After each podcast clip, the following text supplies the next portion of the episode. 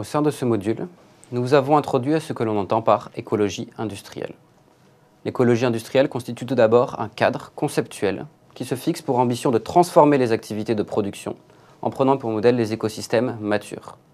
En leur sein, et contrairement aux écosystèmes juvéniles, les flux de matière sont quasiment cycliques et les interactions entre espèces, ici en l'occurrence entre acteurs économiques, sont nombreuses. Nous avons également évoqué la méthodologie de l'analyse de flux. Elle constitue un préalable à toute démarche d'écologie industrielle, dans la mesure où elle permet de modéliser les flux physiques qui servent de support aux échanges économiques. Nous vous avons enfin montré en quoi l'écologie industrielle, au-delà d'un cadre conceptuel, constitue avant tout une stratégie opérationnelle. Cette stratégie est motivée par des ambitions économiques, environnementales et a des retombées sociales positives. De ce fait, on peut dire que l'écologie industrielle constitue un modèle concret de développement durable.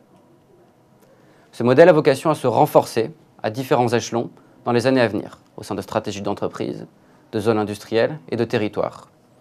En effet, en 2010, seulement 10 projets étaient en place sur l'ensemble du territoire français. Début 2013, on en comptait déjà une quarantaine, et ceci en dépit d'un contexte normatif qui, aujourd'hui encore, freine plus le développement de l'écologie industrielle qu'il ne le favorise. À l'avenir, cette tendance devrait continuer à se renforcer sous l'effet de la stratégie nationale actuellement en cours d'élaboration. Avant de nous quitter, je souhaite insister sur un dernier point.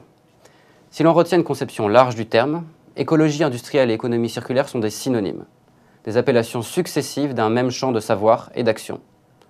Si l'on retient une conception plus restrictive du terme, tel que c'est actuellement en général le cas, l'écologie industrielle se limite aux stratégies de bouclage de flux au niveau des territoires et donc à la phase et au processus de production. Si elle permet donc bien évidemment d'augmenter la circularité des flux de matière et d'énergie dans le système économique, elle ne peut, à elle seule, permettre d'atteindre un haut niveau de circularité. Or, seul un niveau élevé de circularité peut décorréler de manière durable croissance économique et dommages environnementaux. Toute structure souhaitant participer à cette dynamique et en tirer profit doit donc de préférence mettre non pas une, mais un ensemble de stratégies opérationnelles en place. Chacune d'entre elles fera émerger de nouvelles problématiques pour l'entreprise en question, mais également de nouvelles opportunités.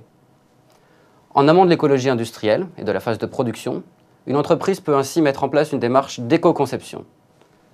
Cette démarche permettra de diminuer la consommation de matières premières et d'énergie utilisée pour un produit donné. En fin de vie de ce produit, elle diminuera la quantité de déchets qu'il représentera. Une nouvelle génération de démarches d'éco-conception va plus loin encore. À l'image du secteur automobile, et notamment de Renault, qui est très avancé en la matière, Certaines entreprises choisissent en effet de se fixer de nouvelles contraintes de design. Ces règles encadreront la création des nouvelles générations de produits, dans l'objectif d'en augmenter le potentiel de recyclabilité et de démontabilité. Arrivés en fin de vie, les produits issus de ces processus verront donc leur matière plus facilement recyclée et leurs composants à longue durée de vie plus facilement réutilisés. La mise en place de ce type de démarche peut se révéler particulièrement avantageuse pour une entreprise, surtout si au moins une partie de ces business models est inspirée de l'économie de la fonctionnalité. Une entreprise peut également renforcer la circularité des flux dans le système économique en insérant des matières premières recyclées au sein de ses produits neufs. Un des principaux facteurs qui président au recyclage ou au non-recyclage d'une matière est en effet l'existence de débouchés commerciaux suffisants. Ces débouchés justifient, d'un point de vue économique, la séparation de cette matière des autres matières contenues dans un produit, son tri et son éventuelle transformation en vue de la réintégrer dans un nouveau cycle de vie.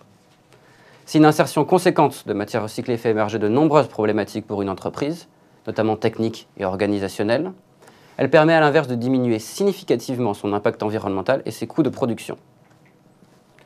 Une entreprise peut encore mettre en place des démarches de recyclage, en boucle fermée ou ouverte, de ses déchets de production.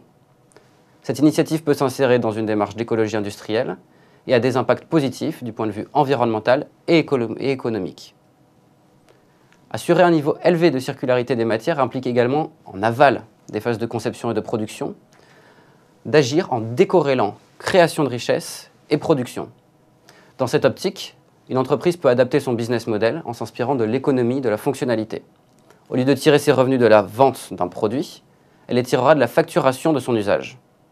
Si de tels modèles d'affaires impactent de nombreuses fonctions d'une entreprise et représentent donc un challenge, ils ont des effets très bénéfiques sur ces marges opérationnelles. Les entreprises peuvent aussi œuvrer à l'allongement de la durée de vie de leurs produits. Plusieurs solutions s'offrent alors à elles. Elles peuvent tout d'abord proposer à leurs clients de nouveaux services de maintenance et de réparation de leurs produits.